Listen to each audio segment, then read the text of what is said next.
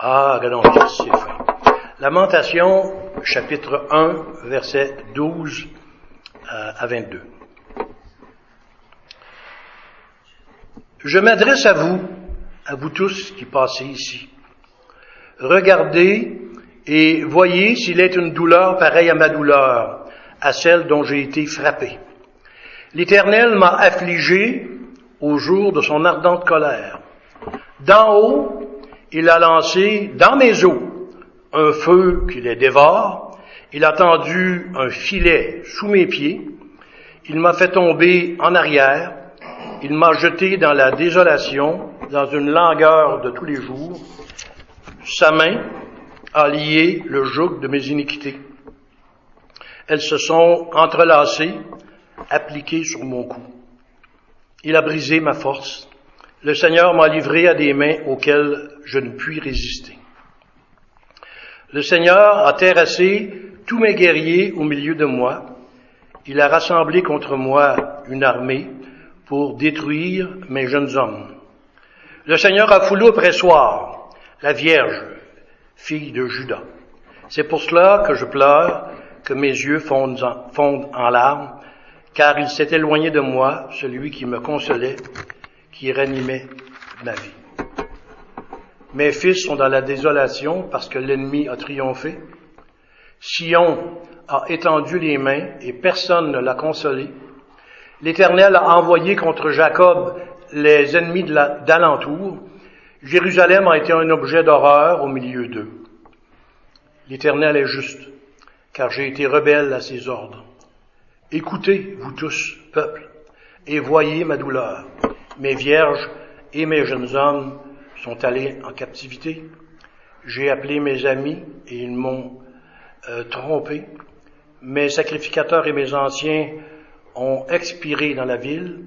Ils cherchaient de la nourriture afin de ranimer leur vie. Éternel, regarde ma détresse. Mes entrailles bouillonnent, mon cœur est bouleversé au-dedans de moi, car j'ai été rebelle. Au dehors, l'épée a fait ses ravages.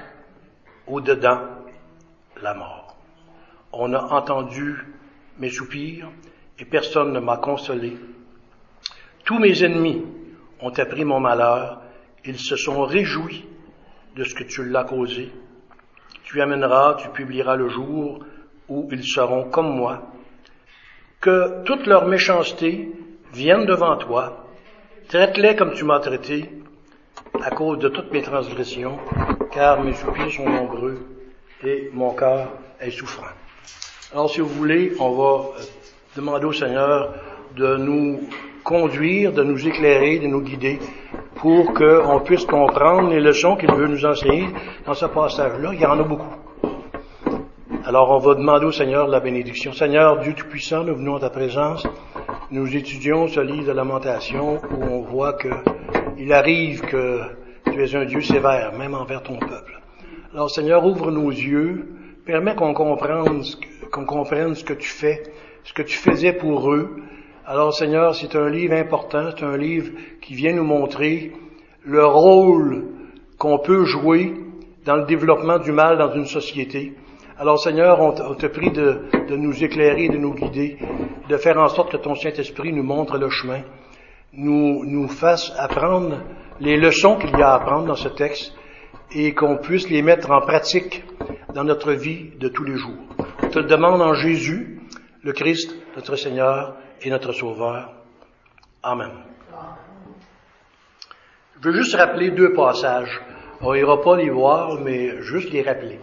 Puis vous dire un peu le 1 Corinthiens chapitre 10 verset 11 et Romains chapitre 15 verset 4.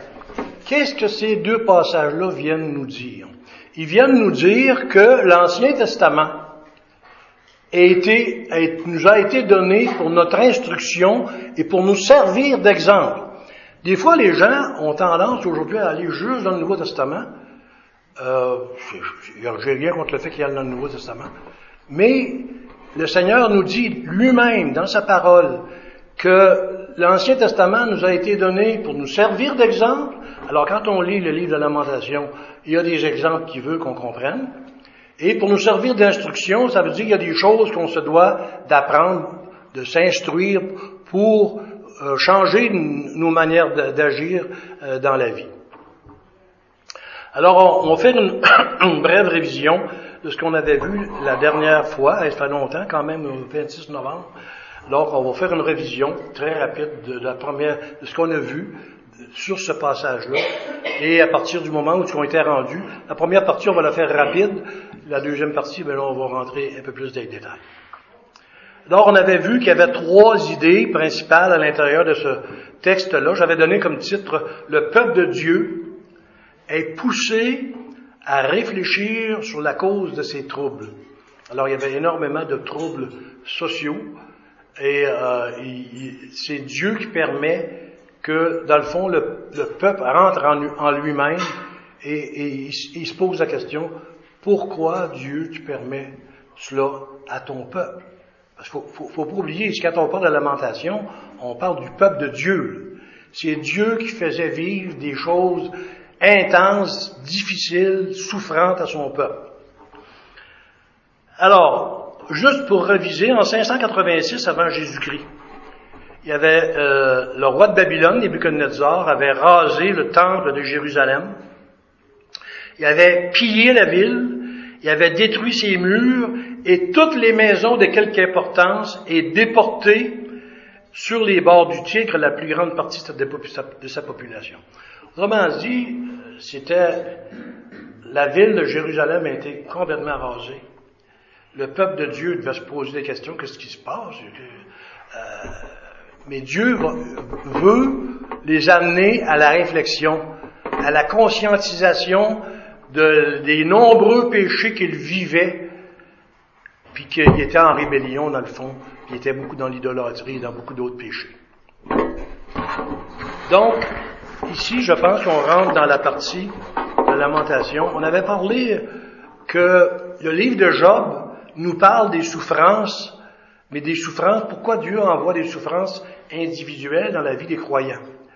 On a vu que Satan s'approchait, demandait à Dieu, ah oui, mais on sait bien, t'arrêtes pas de le bénir. Arrête de le bénir, tu vas voir, il va...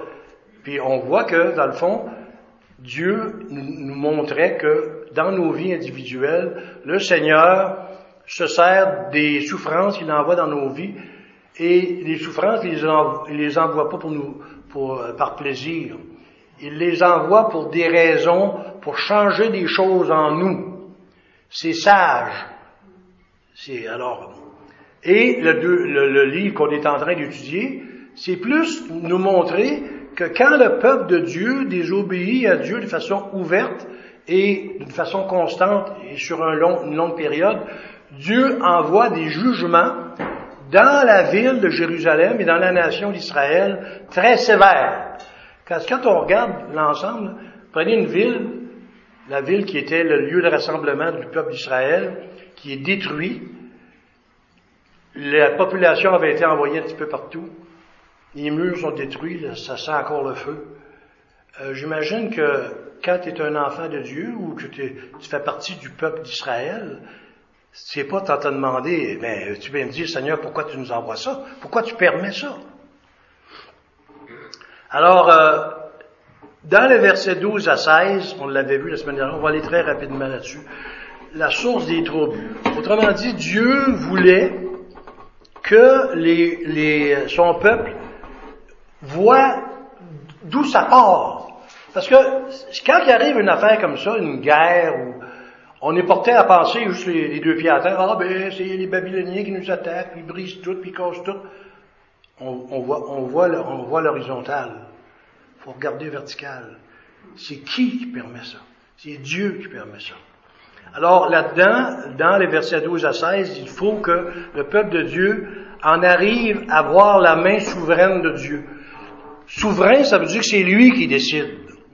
À partir du moment où il laisse le peuple aller dans le péché et qu'il n'y a pas de repentance, et le Seigneur le dit souvent, il envoie souvent ses prophètes le matin de bonne heure pour les avertir et les avertir.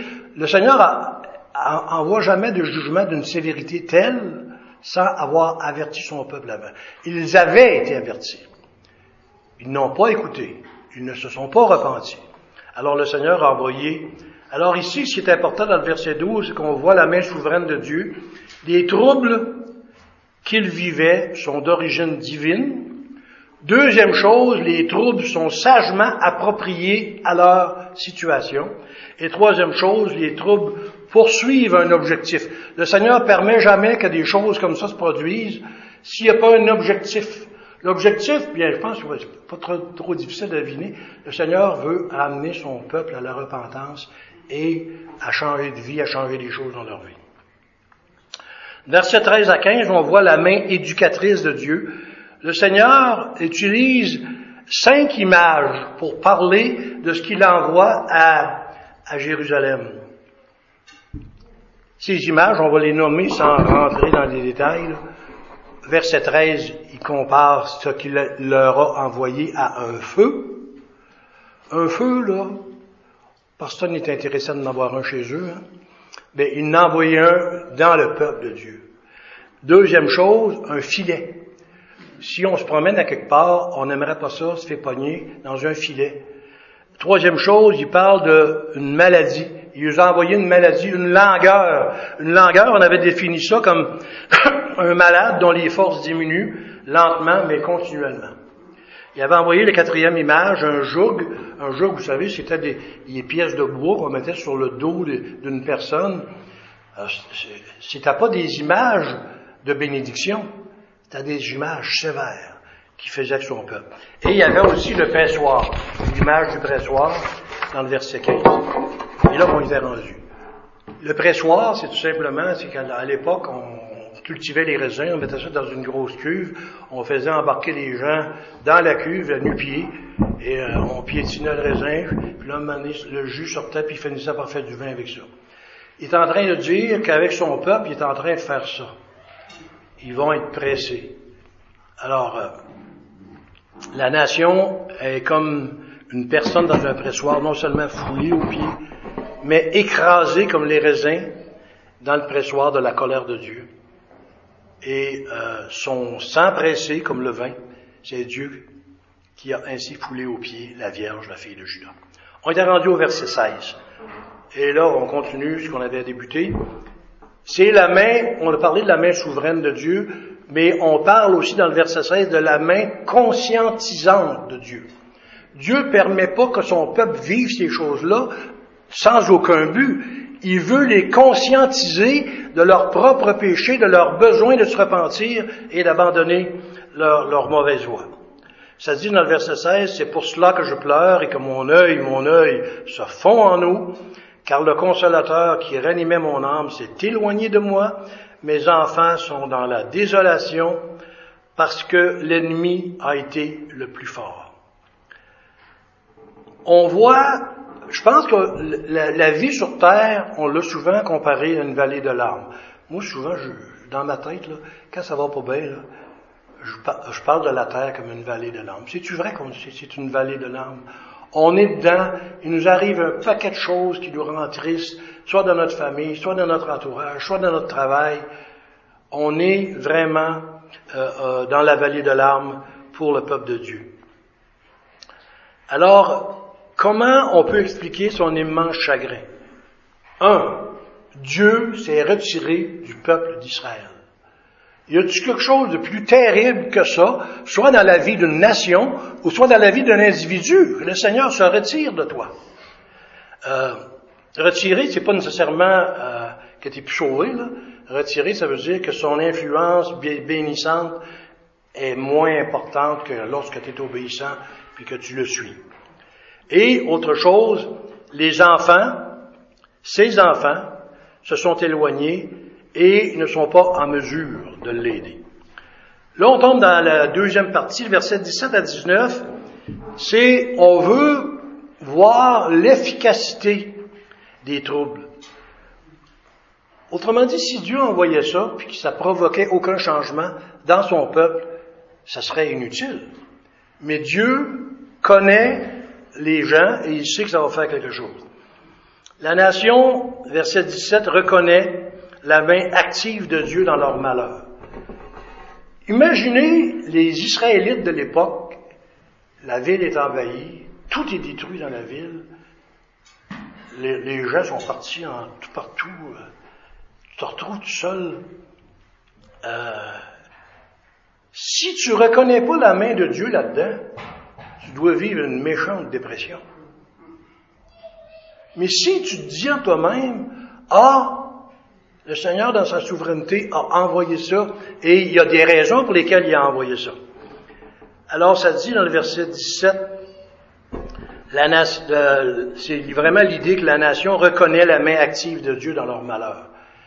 Il arrive un malheur d'une telle ampleur, puis Dieu veut que tu te rendes compte que le problème, c'est pas les Babyloniens. Le problème, c'est toi. Le problème, il veut que tu prennes conscience de ça, que les affaires qui arrivent, c'est Dieu qui les a envoyées. Ça ne doit pas être facile à digérer, hein. Dans nos propres vies, si Dieu nous envoie des épreuves sévères, là, on peut avoir de la misère aussi à accepter l'idée que c'est Dieu qui, qui provoque ces choses-là dans nos vies. Alors la nation commence à comprendre, ça dit, dans le verset 17, Sion a étendu les mains et personne ne l'a consolé. L'Éternel a envoyé contre Jacob les ennemis d'alentour. Oh! L'Éternel a envoyé les ennemis d'alentour. Autrement dit, ce qu'ils vivent, c'est pas un hasard. Et Dieu qui permet, même plus que ça, Dieu qui commande. C'est, euh, et ça dit Jérusalem a été un objet d'horreur au milieu d'eux. La nation commence à comprendre pleinement que c'est Dieu lui-même qui est aux commandes des nations. Combien de fois, tous ceux qui ont lu l'Ancien Testament savent que Dieu joue avec les nations. Il peut prendre une nation, l'emmener en guerre contre une autre nation. Quand on parle de la souveraineté de Dieu, c'est tellement grand, c'est tellement puissant. Alors, euh, Dieu est aux, est aux commandes des nations, des nations ennemies, qui permet, il permet que les nations ennemies attaquent il permet de les vaincre et il permet de les humilier dans leur transgression. L'autre idée a dans le verset 18, c'est que la nation reconnaît la justice de Dieu dans le sévère jugement de sa rébellion. Si tu te rends compte que ça vient de Dieu, OK, des fois on, était un peu rebelle, on pourrait dire, ah oui, mais moi, euh, je méritais pas ça, là. Dieu fait pas d'erreur. Alors, euh, ça dit, dans le verset 18, très important, que le peuple s'en rende compte. L'Éternel est juste, car j'ai été rebelle à ses ordres. Le peuple se fait dire, l'Éternel est aucunement injuste en provoquant des, des, des, problèmes aussi importants dans votre ville, dans votre vie. Il dit, écoutez, vous tous, peuple, et voyez ma douleur, mes vierges et mes jeunes hommes sont allés en captivité. Remarquez que quels que soient les troubles qu'il plaît à Dieu de nous infliger, nous devons reconnaître qu'il est juste en cela. Tous ceux qui ont plus que quelques années, un an, disons, quelques années de vie chrétienne, on se rend compte que l'Éternel nous a fait vivre des choses des fois où on peut s'être rebellé. Voyons donc, moi je suis besoin de ça. Je suis pas sûr que besoin. C'est comme tout ce que tu aurais besoin. Tu voudrais avoir des promotions, tu voudrais avoir de l'argent, tu voudrais avoir des vacances dans le sud, euh, tu voudrais avoir plein de choses qui sont humaines, qui sont pas nécessairement mauvaises, mais que c'est pas nécessairement ce qui va te faire grandir. Le Seigneur, moi je peux, personnellement, les, les, les, choses qui ont plus contribué à, à ce que je croise dans le Seigneur, c'est les épreuves. Faut pas les recevoir comme quelque chose, oh, c'est négatif. Non, c'est positif. Dieu est en train de se servir d'une expérience que tu es en train de vivre pour changer, pour te conscientiser de quelque chose dans ta vie qu'il veut changer. L'Éternel est juste. C'est vraiment l'idée principale que le peuple se doit de reconnaître. Ça le dit, de verset 18, l'Éternel est juste. La troisième chose, dans le verset 19, euh, c'est la nation qui va reconnaître ses choix mauvais et impies. Premièrement, tu, sais que c'est la main de Dieu. Deuxièmement, tu sais que Dieu est juste. Troisièmement, tu sais que toi, tu as fait des mauvais choix. Puis tu as fait vraiment des choix mauvais et impies. Verset 19, j'ai appelé mes amis et ils m'ont trompé. Mes sacrificateurs et mes anciens ont expiré dans la ville. Ils cherchaient de la nourriture afin de ranimer leur vie. Sacrificateurs et anciens, autrement dit, les leaders du peuple sont rendus, ils n'ont même plus de quoi manger. Alors ici, le peuple se doit, la nation se doit de reconnaître qu'ils ont fait de multiples euh, mauvais choix et euh, qui, ont, ont négligé leur devoir envers les sacrificateurs et envers les anciens. Est-ce que ça se fait encore aujourd'hui? Les sacrificateurs, il n'y en a plus. Les anciens, il y en a encore, mais pas, de la même, ça pas la même signification que dans l'Ancien Testament, mais il reste que l'Église, comme telle, l'Église locale, a des devoirs envers ses anciens. Et quand elle ne le fait pas, dans le fond, elle est en désobéissance. Alors, le troisième point que je voulais regarder, c'est la sortie de ces troubles. Là, à un moment donné, quand tu as tout examiné, d'où ça vient, pourquoi Dieu est souverain, pourquoi il permet des choses, puis il veut te montrer ton péché, euh, le, texte du verset 20 à 22 nous montre la sortie de ces troubles. Quand on est dans les troubles jusqu'à par de sa tête, qu'on souffre, n'est-ce pas qu'on a l'idée d'en sortir? N'est-ce pas qu'on s'en va vers Dieu et on dit, Seigneur, vas-tu finir par sortir de cette épreuve-là? Moi, je vais vous raconter une histoire très courte d'un gars que j'ai connu dans le temps que j'étais à Rwanda.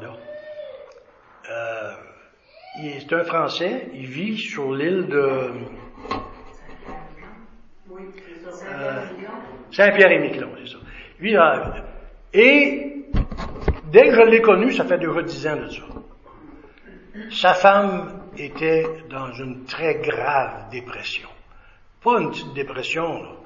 Une grande dépression. Dix ans. On avait l'habitude de maintenir des relations, de l'encourager le plus possible. Ça a duré dix ans. Et là, récemment, il m'a écrit, il m'a dit que lui avait le cancer, qu'il est envie d'aller se faire soigner en France et que sa femme va rester là-bas. Imaginez, là, une épreuve qui dure dix ans, toi, tu files pas, ta femme est malade, mais elle est malade. Je me souviens, on a déjà eu des séances Skype ensemble, et ça vient te chercher au cœur quand tu vois une personne dans un, dans, un pareil état. Là.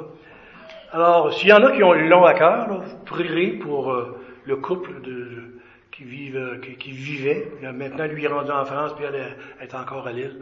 C'est juste pour montrer que, dans le fond, l'Éternel peut permettre des... Il m'a déjà écrit des emails, là, puis il me disait, je ne sais pas pourquoi Dieu m'a envoyé ça. Quand toi, tu mènes une vie qui te semble bonne, qui te semble fidèle, qui te semble scripturaire, et que le Seigneur t'envoie quelque chose aussi lourd que ça, hé, il m'a dit une affaire, ça doit avoir de quoi t'ébranler ta foi. Il y a encore la foi, parce que quand il m'écrit, il parle encore du Seigneur. Mais il m'a dit une affaire, il y en a que ça aurait venu à bout de leur foi, comme on dit. Mais si tu as la véritable foi qui t'a été donnée par Dieu, tu la perdras pas. Mais il reste que ça doit t'ébranler pas à peu près. Alors, c'est ça. Alors, ils veulent, je pense qu'il dans le verset 20 à 22, c'est vraiment de comprendre que la sortie de tes troubles, il n'y a qu'une chose que tu peux faire, c'est de faire appel à l'intervention de Dieu. Lorsque le peuple de Dieu subit un jugement du Seigneur, il doit absolument prendre conscience de l'exclusivité absolue de l'aide divine pour s'en sortir. Ça, c'est un petit peu humiliant, hein? Parce qu'on s'est rapporté à Dieu, ben là, moi, je vais m'en trouver des moyens pour s'en sortir. J'ai des amis, j'ai plein de monde qui m'aiment, qui vont m'aider. Il y a des fois où Dieu t'emmène dans, comme dans un entonnoir, et là, tu n'as pas le choix. Tu comprends qu'il n'y a que lui qui peut te sortir de là. Et ça, c'est très important.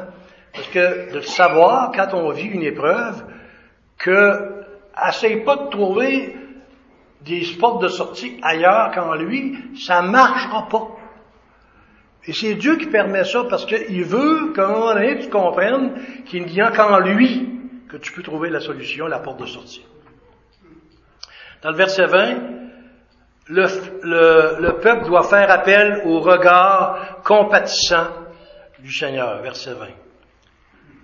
Il dit, début du verset 20, Éternel, regarde ma détresse. Il devait être dans un état, là, tu sais, le peuple qui restait là, puis qui, qui sont des croyants. Regarde ma détresse, mes entrailles bouillonnent, mon cœur est bouleversé au-dedans de moi, car j'ai été rebelle. Au dehors, l'épée a fait ses ravages, au dedans, la mort. Alors, ils sont en train de prendre conscience que il faut que tu fasses appel au regard compatissant de Dieu. Dieu est miséricordieux. Dieu est compatissant. Il faut que tu ailles demander auprès de sa personne la capacité de sortir de ton épreuve. Alors on sait que le Seigneur est omniscient. Il sait absolument toutes choses et ceci en tout temps, sans aucune exception. C'est drôle de penser à ça des fois.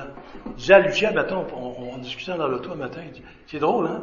Je, dis, je pars de chez nous, m'en vais au culte, je sais même pas ce qui va se passer, je sais même pas qui, qui va être là, je sais même pas, je fais rien.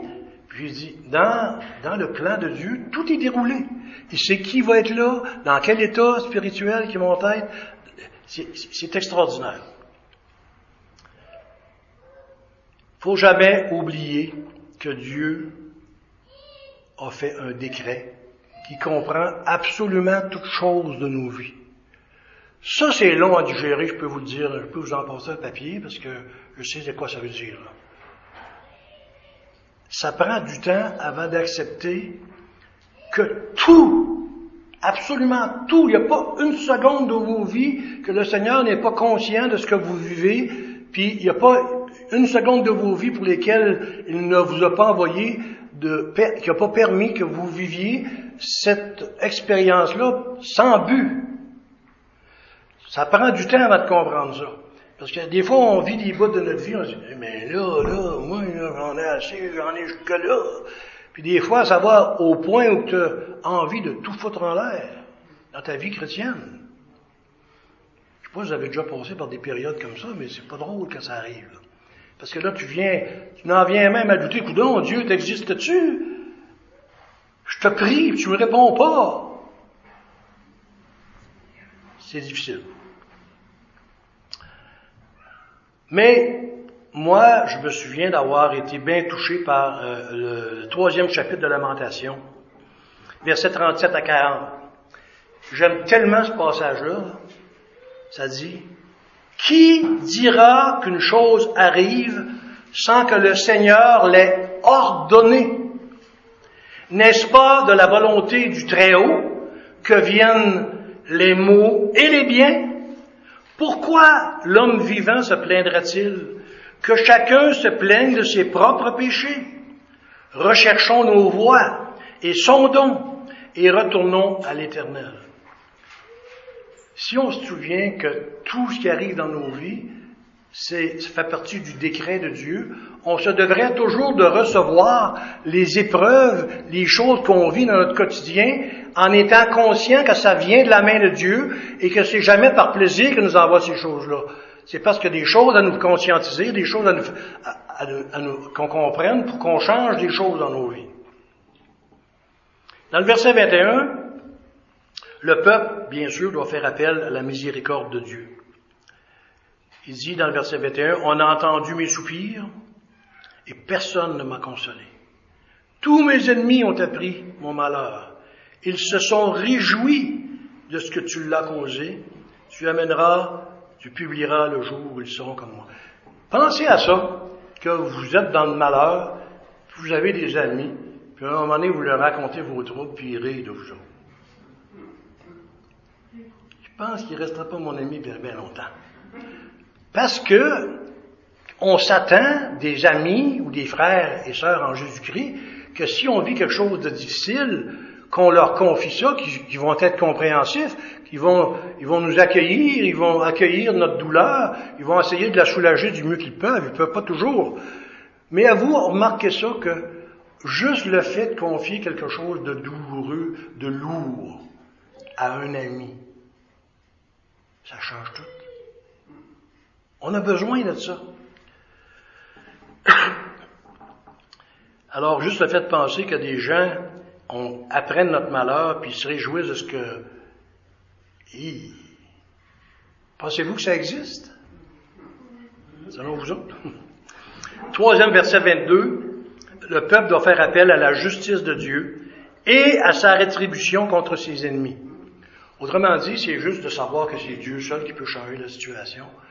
Mais Dieu seul peut rétribuer parce que c'est pas pour rien que le Seigneur dans, les Écritures nous dit à moi la vengeance et la rétribution, parce que peu importe ce qui nous arrive, quand quelqu'un nous fait du mal, on est porté à, à, se faire vengeance nous-mêmes, ok?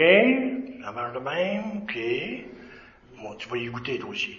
On est porté comme ça, hein? C'est naturel, c'est le, le cœur humain. Euh, d'être capable de dire non Seigneur, je n'essaierai pas de me venger moi-même, je même pas d'attirer d'autres personnes à, faire la vengeance à ma place. Je te confie la rétribution. Autrement dit, cette personne-là qui t'a fait du mal, elle mérite un jugement, elle mérite d'être changée. Confie-les au Seigneur en étant persuadé qu'il va faire quelque chose. Et il va le faire. Ça, ça dit dans le verset 22, que toute leur méchanceté, il parle de tout le monde qui était dans, Israël, qui est leurs ennemis, que toute leur méchanceté vienne devant toi. Et traite-les comme tu m'as traité. Autrement dit, tu es en train de dire, regarde les trous qu'on vit, là. Ils ont été méchants en faisant ça. Il fallait leur donc goûter à leur médecine. À cause de toutes mes transgressions, car mes soupirs sont nombreux et mon cœur est souffrant. On ne peut pas faire autre chose lorsqu'on est dans la douleur, dans, dans la difficulté, que de se confier pleinement. Puis si quelqu'un nous a fait vraiment du tort, n'essayons surtout pas de se venger nous-mêmes, parce que ça va tourner au vinaigre, c'est sûr et certain. Le Seigneur dit, Fie-toi sous moi, à moi la vengeance et la rétribution. Tu le donnes au Seigneur, tu dis, il m'a fait bien mal, arrange-toi avec. Le Seigneur, lui, sait, nous, dans ces affaires-là, on est porté à en mettre trop, ou passer. C'est rare que c'est juste, euh, c'est toujours trop ou passer. Le Seigneur, lui, sait comment agir, connaît le caractère, connaît l'histoire de chacun des individus et est capable de nous faire comprendre quelque chose à quelqu'un. Euh,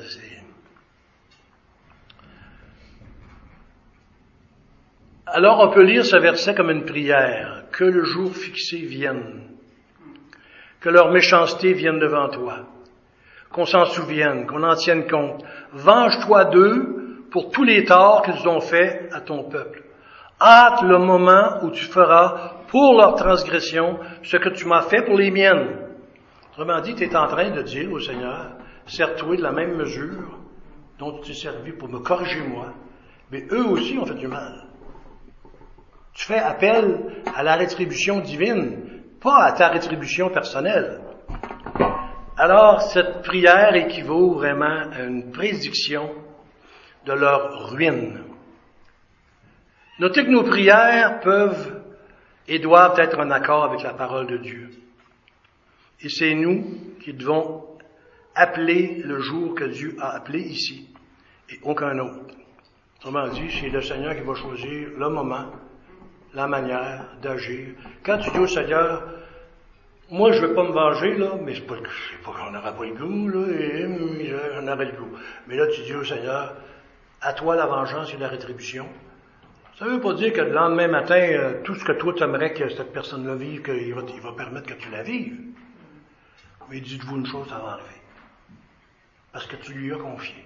Le Seigneur ne travaille pas au même rythme que nous, et il ne travaille pas de la même façon que nous, mais il n'y a pas d'autre solution lorsqu'on vit des choses difficiles avec, dans nos difficultés interfrères ou interhumains. Interfrères, c'est une affaire, mais interhumain, c'est autre chose. Parce que dans le jour, on rencontre pas juste des frères et des sœurs en Christ, on rencontre toutes sortes de monde. Puis eux, eux, aussi, des fois, ils nous font des affaires qu'on aurait le goût de se venger. Jamais. Ne faites jamais ça. Le Seigneur dit, à moi la vengeance et la rétribution. Alors, euh, je vois trois applications et on va terminer là-dessus. Première application que j'aimerais qu'on voit à partir du texte qu'on a étudié, c'est de reconnaître la main de Dieu dans nos troubles nationaux, les nôtres et ceux des autres. La main de Dieu a les caractéristiques suivantes. Souveraine, active et irrésistible, Troisièmement, pédagogique et éducatrice. Ça poursuit toujours un objectif, celui de la repentance. Elle est toujours aussi appropriée et sage, et elle est aussi conscientisante. Alors, quand on regarde les troubles d'une société, prenons le Québec, ou le Canada, ou n'importe où, de penser que ce qu'un pays vit, la main souveraine de Dieu est là-dedans. La main active et irrésistible. Il y a des choses qui se passent dans ce pays-là. Comment tu essaieras de changer, ça ne changera pas. Pédagogique, sûrement que le Seigneur a un paquet de choses à montrer aux gens qui vivent dans cette société-là. Approprié et sage, des fois on est porté à penser, il y a des, des sociétés qui vivent des problèmes tellement importants, tellement douloureux, qu'on a pitié pour eux autres. Mais le Seigneur, dans sa grande sagesse infinie, il choisit toujours le moyen approprié à la nation ou à l'individu. Elle est toujours aussi conscientisante, veut, veut pas, une société qui, qui subit les, jugements du Seigneur, tôt ou tard, elle se conscientise à ce qui se passe. Qu'est-ce qui se passe dans ce pays-ci? Ça va pas bien? Pourquoi ça arrive? Des fois, tu reconnais ta propre partie de, culpabilité là-dedans. C'est sûr que c'est jamais juste un homme, hein, c'est des choix qu'on a pris individuellement, mais qui finissent par avoir un effet collectif. Deuxième application. Reconnaissons notre responsabilité dans les troubles nationaux. On est porté, bien naturellement, à dire, ah oh, ben, il y a des troubles dans la société, ça ne me regarde pas, c'est pas moi qui ai fait ça va pas si vite. Peut-être que tu as une partie de responsabilité en dénonçant pas le mal, ou en le dénonçant, mais pas assez, ou pas assez ouvertement, pas assez vigoureusement. Les troubles nationaux, c'est le résultat ou la résultante de l'ensemble de nos choix personnels. Alors Dieu utilise des images très évocatrice pour illustrer euh, son rôle à lui dans l'envoi des troubles. Un feu, un filet, une maladie ou une langueur, un joug et un pressoir. Alors, disons-nous une chose. Si on regarde les troubles d'une société, et encore mieux, parce qu'ici on parle du peuple de Dieu. Si on regarde le peuple de Dieu dans son ensemble, tous les enfants de Dieu qui vivent sur la terre, certain que le Seigneur fait vivre des choses extrêmement douloureuses à certains d'entre eux. Moi, je me souviens, dans une soirée de prière, on faisait, on, prenait un pays, on regardait comment les chrétiens étaient traités dans ce pays-là, on priait pour que le Seigneur leur envoie euh, une, solution ou leur envoie. On se devrait de le faire continuellement. Parce que il y, a des, il, y a des, il y, a des, endroits dans le monde où les chrétiens souffrent beaucoup. Puis, il faut se dire une chose, si on tient compte de ce qu'on vient de lire, ce qu'on vient d'étudier, le Seigneur est présent dans tout cela, il y a des raisons pour lesquelles il fait vivre ça à ses enfants dans tel ou tel tel pays. Troisième chose, pour se sortir de nos troubles nationaux ou individuels, on a seulement qu'une chose à faire, c'est faire un appel exclusif à l'intervention de Dieu. Premièrement, implorer son regard compatissant, sa miséricorde et sa justice pour rétribuer les nations, alors qu'ils sont des instruments de Dieu, ils sont des instruments dans la main de Dieu, mais qui sont responsables de leurs péchés. Si vous vous souvenez de l'Ancien Testament, quand le Seigneur prenait une nation et l'envoyait contre Israël pour les corriger quelque chose, je ne sais pas si vous remarquez, mais après, il corrigeait toujours la nation. il, utilisait l'instrument, autrement dit. Il corrigeait, il se servait d'une nation comme instrument. Après ça, il se retournait de bord puis il corrigeait l'instrument. Ça, c'est la manière d'agir de Dieu. Alors, euh, que Dieu soit loué pour sa souveraineté, sa sagesse et son amour dans l'administration de sa discipline des nations et de son peuple, qu'il soit loué et adoré éternellement. Amen. Amen.